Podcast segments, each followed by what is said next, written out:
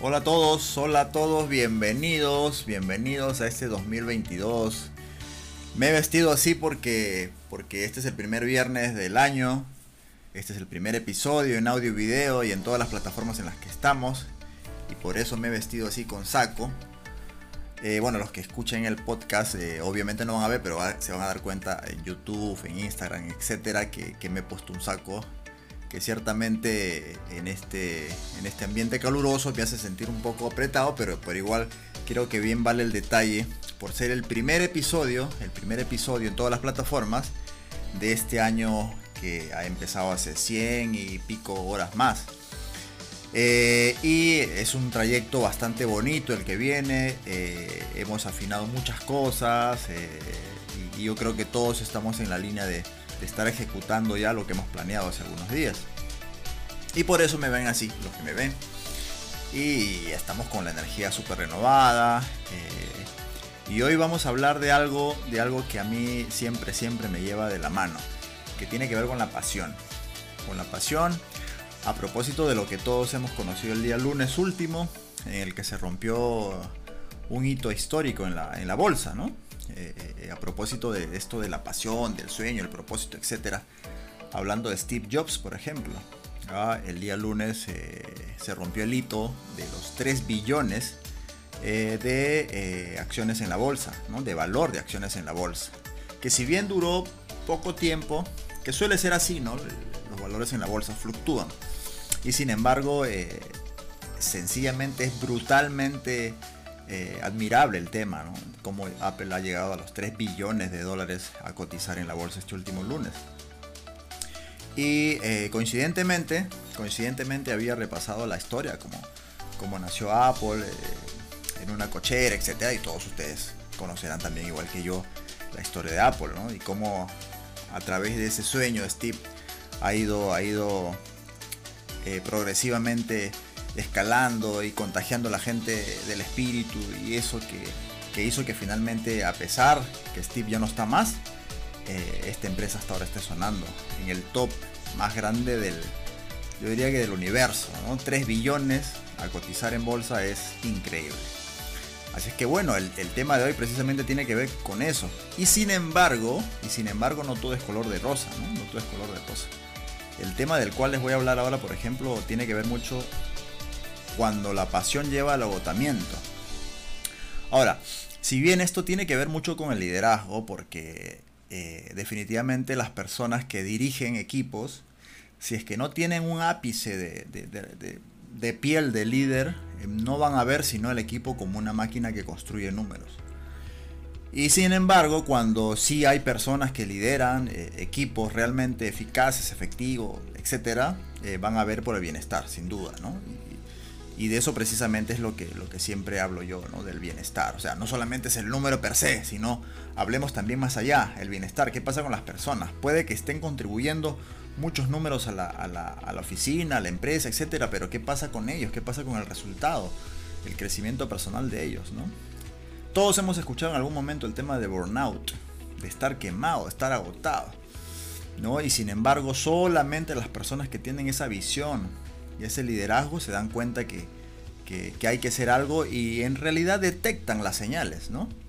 En los últimos tres años la Organización Mundial de la Salud clasificó dentro de su, de su cuadro que tiene, tiene un código, el IDC-11, este síndrome de agotamiento, que no es una enfermedad, no lo ha tipificado como tal, como enfermedad, sino como un síndrome, el síndrome de agotamiento.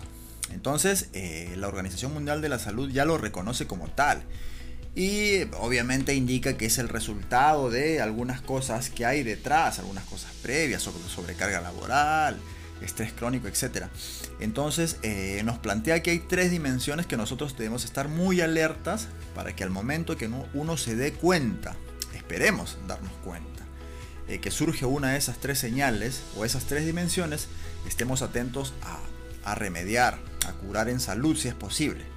La primera es... Eh, el sentimiento de agotamiento de la energía. Cuando tú estás trabajando y, sientes que, estás ¿no? veloz, estás un poco ágil, pero sientes que hay episodios en los que te falta ya la fuerza, ya, ahí, ahí ten cuidado, ahí, ahí pasa algo. Ese es el primer punto, la primera dimensión que la OMS reconoce que, hay que estar muy atentos si es que pasa eso. Evidentemente, vuelvo a decir, es chamba del líder, ¿no? Pero si no tienes líder, ¿qué haces? Tienes que darte cuenta y hacer algo al respecto. Número uno, cuando sientes que la energía se está agotando. Número dos, cuando sientes que hay una distancia mental en el trabajo. Sientes que hay una distancia mental en el trabajo. Sientes algo de negativismo o de pronto hasta, hasta cinismo. ¿sí? Así lo clasifica la OMS. Y tiene que ver mucho que cuando, o sea, tú vas al trabajo temprano, estás pero no estás. Quiere decir que tu cuerpo está, tu cuerpo físico está, pero tu mente está en otro lado. Porque ya te agotaste, porque ya te cansaste, estás casi quemado. Por lo tanto necesitas poner límites, que es precisamente parte de lo que en este informe de Journal of Personality eh, recomiendan. Que es poner límites. Si no pones límites, estamos fregados, estamos fregados. Y tercera dimensión es evidentemente la reducción de la eficiencia, de la eficacia y evidentemente la efectividad también.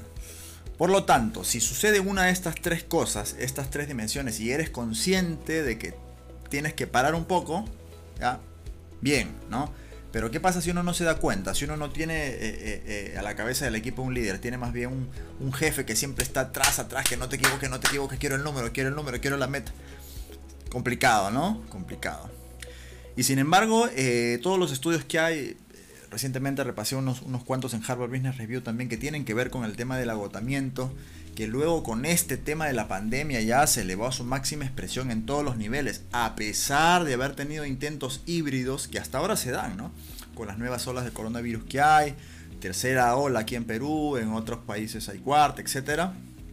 Igual en este tema híbrido o como se llame, ya sea presencial o no, igual hay agotamiento. Más todavía porque nos hemos enfrentado, nos hemos dado un portazo en la cara con la pandemia porque nos ha hecho entender que estamos en un mundo cada vez más cambiante. Así de sencillo.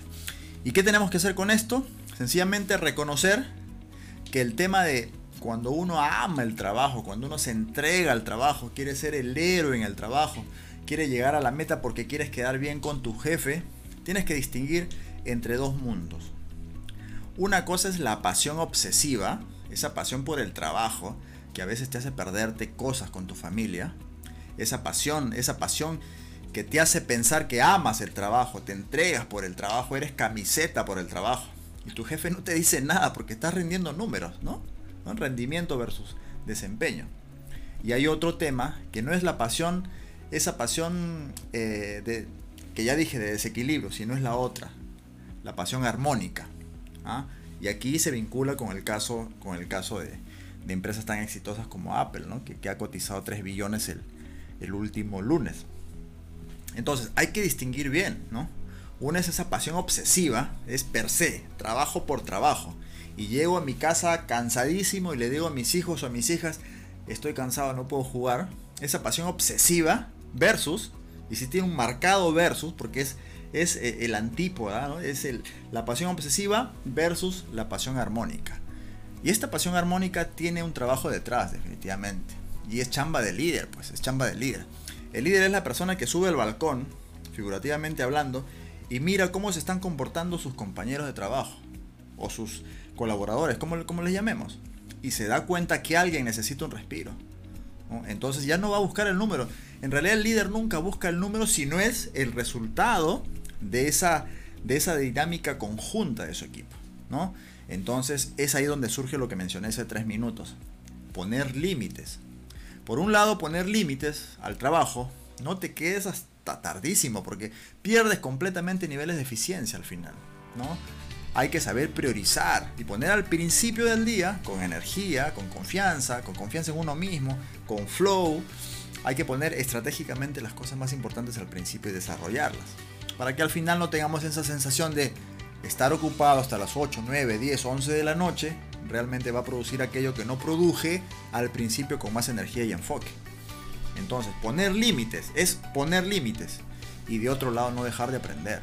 Estar permanentemente leyendo, permanentemente asistiendo a foros, permanentemente participando, levantando la mano, entrenando habilidades. Esto es clave, señores, entrenar habilidades porque en el mundo de los negocios eh, es, relaciones, completamente networking, relaciones.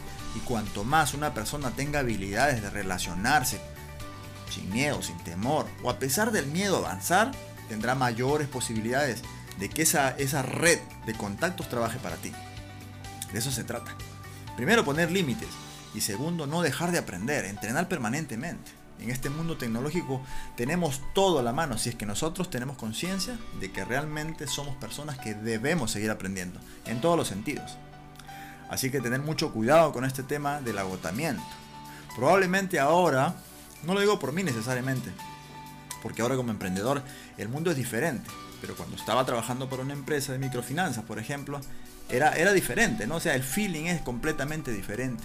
Y a veces las personas que no están entrenadas en habilidades, en resiliencia, que no son asertivos, sobre todo el tema de la asertividad es importante, plantarte bien y decir, bueno, ya es tarde, me tengo que ir y, mañana lo hago mejor, ¿no?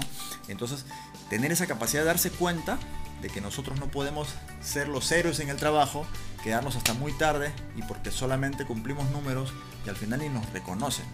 Entonces, señores, tengamos esa capacidad, démonos cuenta de que realmente podemos no estar, no estar enfocándonos en realmente un trabajo con pasión, pero desde la armonía, no un trabajo con pasión obsesivo, porque eso no nos va a llevar a nada bueno y lo que va a hacer es desequilibrar eso, eso que todos buscan, ese equilibrio entre la vida personal y la vida laboral, que realmente es alto desempeño, cuidando sobre todo, sobre todas las cosas del bienestar.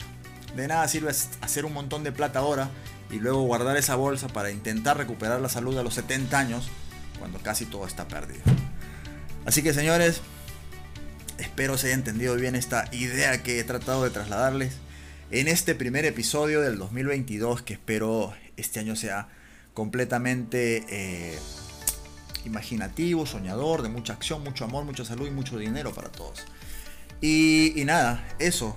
Así que eh, ya nos vemos el día lunes. Estén muy atentos que se viene una batería enorme de contenido. Y, los quiero mucho, los aprecio un montón y estamos para, para conectarnos siempre y hacer que todos los sueños se cumplan. Todos, absolutamente todos. Es cuestión de encender la chispa, ir por el camino correcto y rodearse de lo correcto. Así que nos vemos eh, el siguiente lunes. Un abrazote enorme desde Ica Perú, Cristian Hernández. Chao.